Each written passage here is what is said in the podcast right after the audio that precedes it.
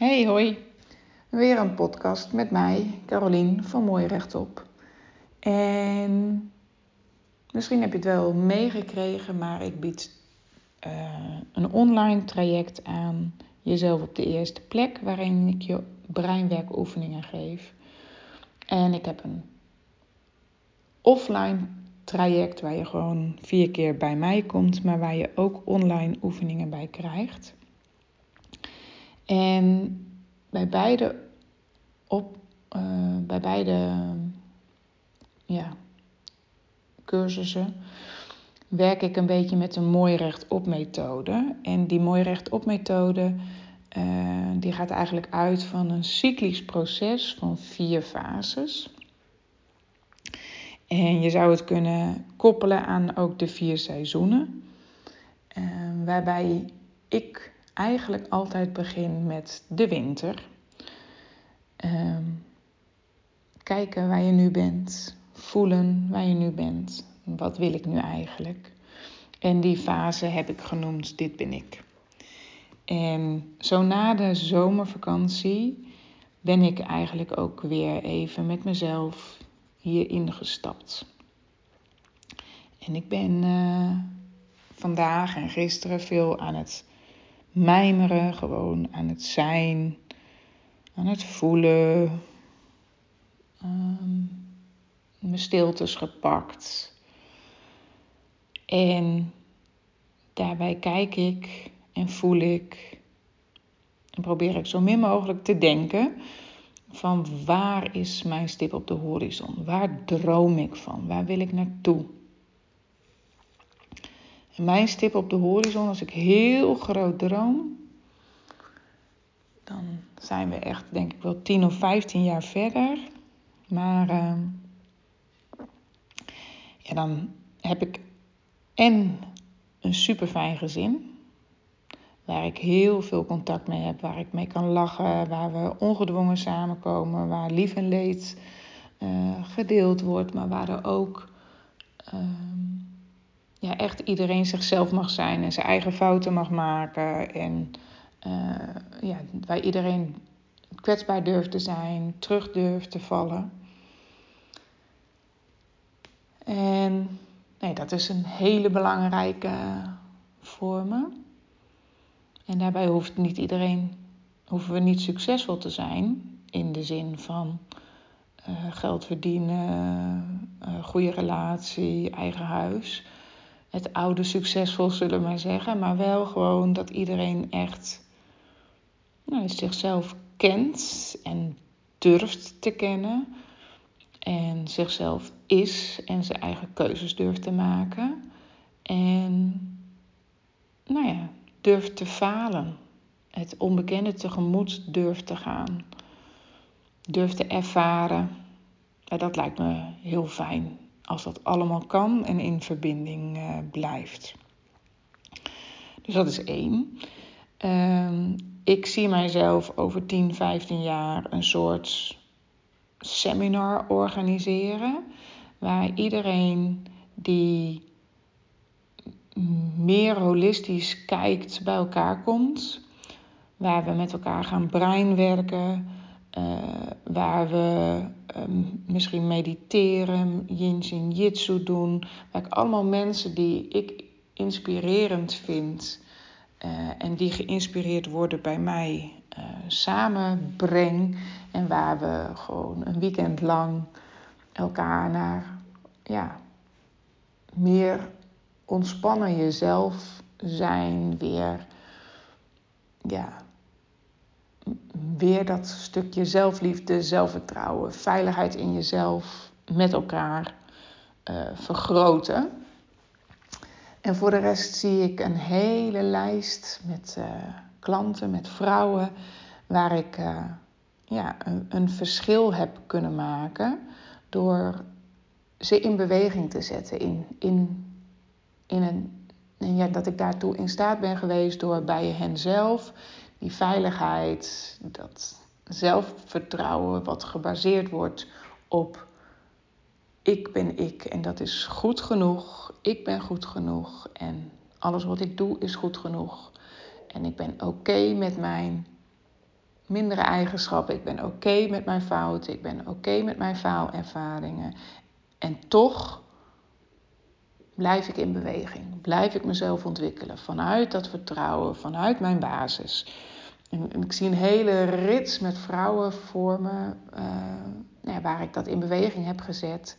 Die bij mij een, een traject of misschien twee trajecten hebben gedaan. En daarna zo in beweging zijn dat ze ja, uh, mij in die zin niet meer nodig hebben. En, en gewoon verder gaan uh, de wereld een mooiere plek te maken.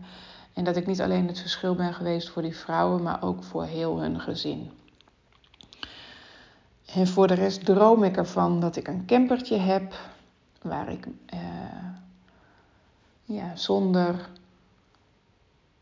uh, zonder allerlei handelingen gewoon een nachtje op pad mee kan gaan met een kind, met vrienden of gewoon lekker alleen zodat ik mooie musea kan bezoeken, leuke activiteiten kan doen, uh, fijn in de natuur kan zijn. Ik uh, droom ervan dat ik een vakantiehuisje heb ergens aan zee, of in de bergen of in het bos, of alle drie. Zullen toch grootstaande dromen zijn. Um, waar, uh, waar ik met vrienden, met familie of gewoon alleen uh, mooie herinneringen maak. En uh, wat ook uh, goed onderhouden wordt zonder dat ik daar werk aan heb. Wat verhuurd wordt zodat ook andere mensen daar plezier aan hebben. Ik, ehm, ik droom ook van een zeilbootje. Het liefst eentje waar je ook echt op kan slapen. Ehm, die ook gewoon die ook gewoon uh, verhuurd wordt en goed onderhouden wordt. En waar ik ook gewoon weer een heleboel mooie herinneringen bij maak. En dan heb ik nog dromen dat ik uh, mensen die het minder goed hebben dan ik, die het niet zo getroffen heb, hebben als ik, dat ik daarvoor betekenis van kan zijn. En het hoe en wat, ja, daar heb ik nog niet zo'n zulke duidelijke beelden van. Um, maar dat zit er ook bij. En ik droom ook vooral dat ik gewoon energiek en gezond en uh, continu in ontwikkeling uh, ben. En als ik dan die stip op de horizon heb gezet, uh, dan check ik gewoon bij mezelf van klopt het nog wel? En klopt het ook met mijn kernwaarden van wie ik ben? En nou ja, mijn kernwaarden die wijzigen nog wel een beetje. Niet in de zin van dat het echt totaal anders wordt, maar uh, de woorden, nee, daar ben ik nog wel weer mee aan het stoeien. Maar wat er nu staat is echt. Ik hou niet van fake. En Ehm, ik, uh, ik, ik wil graag ook oprecht zijn. En vind ik soms nog wel lastig, omdat het in onze maatschappij uh, ook wel uh, ja, handig is soms om een dubbele agenda te hebben. Veel mensen hebben een dubbele agenda, merk ik, en dat vind ik lastig. ja, ik, ik ben graag open. Ik wil dat mijn woorden en daden gewoon kloppen. En ik vind het heel lastig als dat bij andere mensen niet klopt.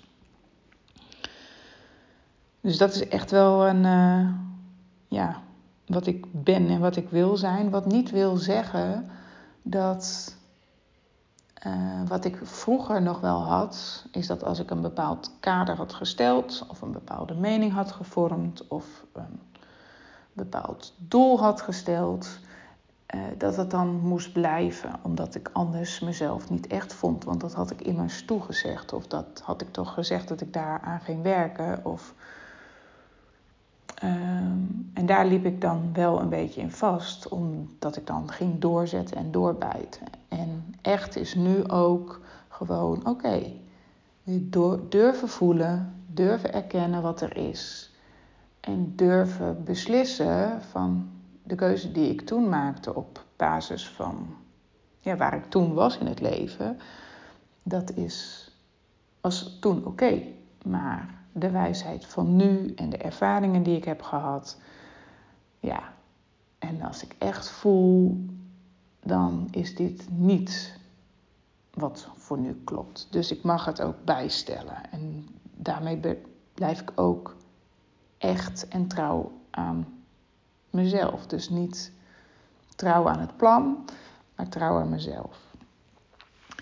Voor de rest ben ik nieuwsgierig. Ontdekken geeft me energie. Ehm, ja, ik wil dingen graag begrijpen. Ik wil dingen graag uitzoeken. Ehm, en deze mag nog wel ontwikkelen, want wat ik hierin te ontwikkelen heb, is dat ik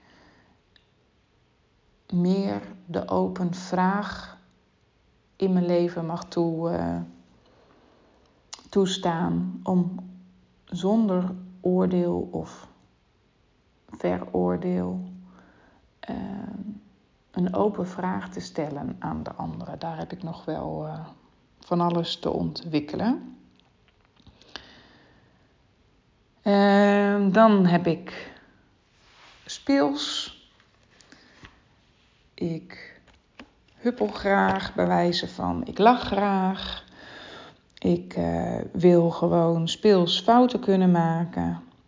Het mag licht zijn. Het hoeft niet altijd zo zwaar. Uh, het hoeft niet altijd verstandig. Ik wil gewoon doen. Ik wil dan ervaren. Ik wil ontdekken en leren. Uh, het kind in mezelf. ik wil de naïviteit die ik soms nog heb ja, dat wil ik gewoon blijven omarmen. Uh, ja, niet de doemdenker, de tekortdenker van wat als. Nee, ik wil het ja, speels. Ja, het kind in mezelf. Het niet alles overdenken. Ehm, dit zit in me. Maar op sommige vlakken uh, merk ik dat ik belemmerd word door uh, opvoeding of door uh, omgeving. En nou ja, het, het, het, geeft me wel energie en ik zou veel meer. ik zou het denk ik beter doen zonder zoveel verantwoordelijkheden in het leven. Dan heb ik avontuur. En dan uh, avontuur in de zin van het mag ook wel een beetje mijn comfortzone stretchen. Ik wil de wereld in, ik wil ontdekken, ik wil het niet allemaal zeker weten. Ik, uh, ik wil het gewoon doen. Ook al uh, zegt mijn ego, nou dat is niet zo verstandig. Uh, ja, elke dag mag anders. Elke dag mag uh, ja, vol beweging zijn. Dus ja, kansen zien. Het spannend vinden, maar toch doen. Ik heb het nog nooit gedaan, dus dat is een reden om het te gaan doen. En dan heb ik als laatste nog, ja, ja, die is eigenlijk al gevangen in de andere, beweging of ontwikkeling. dat je open op weg gaat, dat je het doet vol vertrouwen, dat je het nog nooit gedaan hebt en dat je het graag wil leren, die insteek. En ja, dat ben ik dus eigenlijk. En hoe mooi is het dat je vanuit je dromen een stip zet op de horizon en dat je elke, elk jaar daar een soort grof plan van maakt met aandachtspunten, zodat je steeds verder daar komt. Het helpt mij enorm. Uh, wie ik hulp wil vragen, wat ik nog wil leren, wat ik nog wil doen. En uh, ja, dat zet mij in actie. En juist doordat ik die actie heb en dat ik dus die dingen doe, ga ik ook, ja, word ik ook weer iemand anders. Dus dan heeft het ook weer zin om weer te checken van ja, klopt het nog wel? Want hè, ik heb nu bijvoorbeeld uh, mezelf gestretched door in een klimbos te gaan en, en, en hè, tegen mijn gevoel in toch de hoogte in te gaan. En heeft het me iets gebracht? Of is dit te veel stretch? En wat, wat heb ik over mezelf geleerd? Gaf het me inderdaad energie? Maakte het kind in mezelf los? Werd ik daar blij van? Uh, en, hoe kan, en als ik er dus blij van werd, hoe kan ik dat dus meer in mijn leven gaan brengen? Nou ja, nu we het toch ook over dit ben ik hebben, heb ik daar ook mijn missie aangekoppeld. En dat is dat jij en ik en wij als wereld veel meer die veilige kern in onszelf ontwikkelen.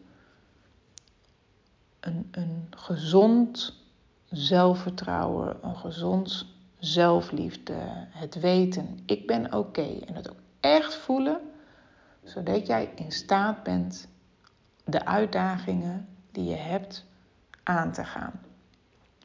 En volgens mij wordt de wereld daarvan een mooiere plek. En ik denk dat als je er meer over wil weten, dat je de podcast over, uh, ik weet niet meer, nee, het inzicht dat ik deze week had, uh, even moet luisteren. En misschien ben je het met me eens en misschien helemaal niet. Heb jij nou het gevoel van, joh, uh, ja, ik loop wel tegen uitdagingen aan. En ik weet wel hoe ik het aan moet pakken, maar dan. Ja, en je doet het niet, dan zou het maar zo kunnen dat er daar in dat onbewuste, onderbewuste stuk veiligheid bij jou nog van alles te doen is. Dat je lijf en je brein uh, te veel op standje gevaar staan. Dat je lijf en je brein te veel op standje alert staan. Dat je lijf en je brein dat niet meer doorhebben. Uh, dat je lijf bepaalde fases in de ontwikkeling van bewegen onvoldoende heeft uitgevoerd, waardoor je brein niet optimaal is aangelegd, waardoor het dus niet mogelijk is om allerlei zijweggetjes te ontwikkelen in je brein en waardoor jij uh, ja, tegen die uitdagingen aanloopt. En hoe mooi is het dan door met je lijf en de mooi op methode, maar met brein werken, dus met je lijf, alsnog de kansen pakt om het in je brein beter in te richten. Ja, ik vind dat dus echt fantastisch. Dus je voel je heel, heel erg welkom. En ik heb nog plek. Niet heel veel, want ik werk alleen maar onder schooltijd. Dus mijn werkdagen zijn kort, maar ik heb nog plek. Nou, tot snel dan maar.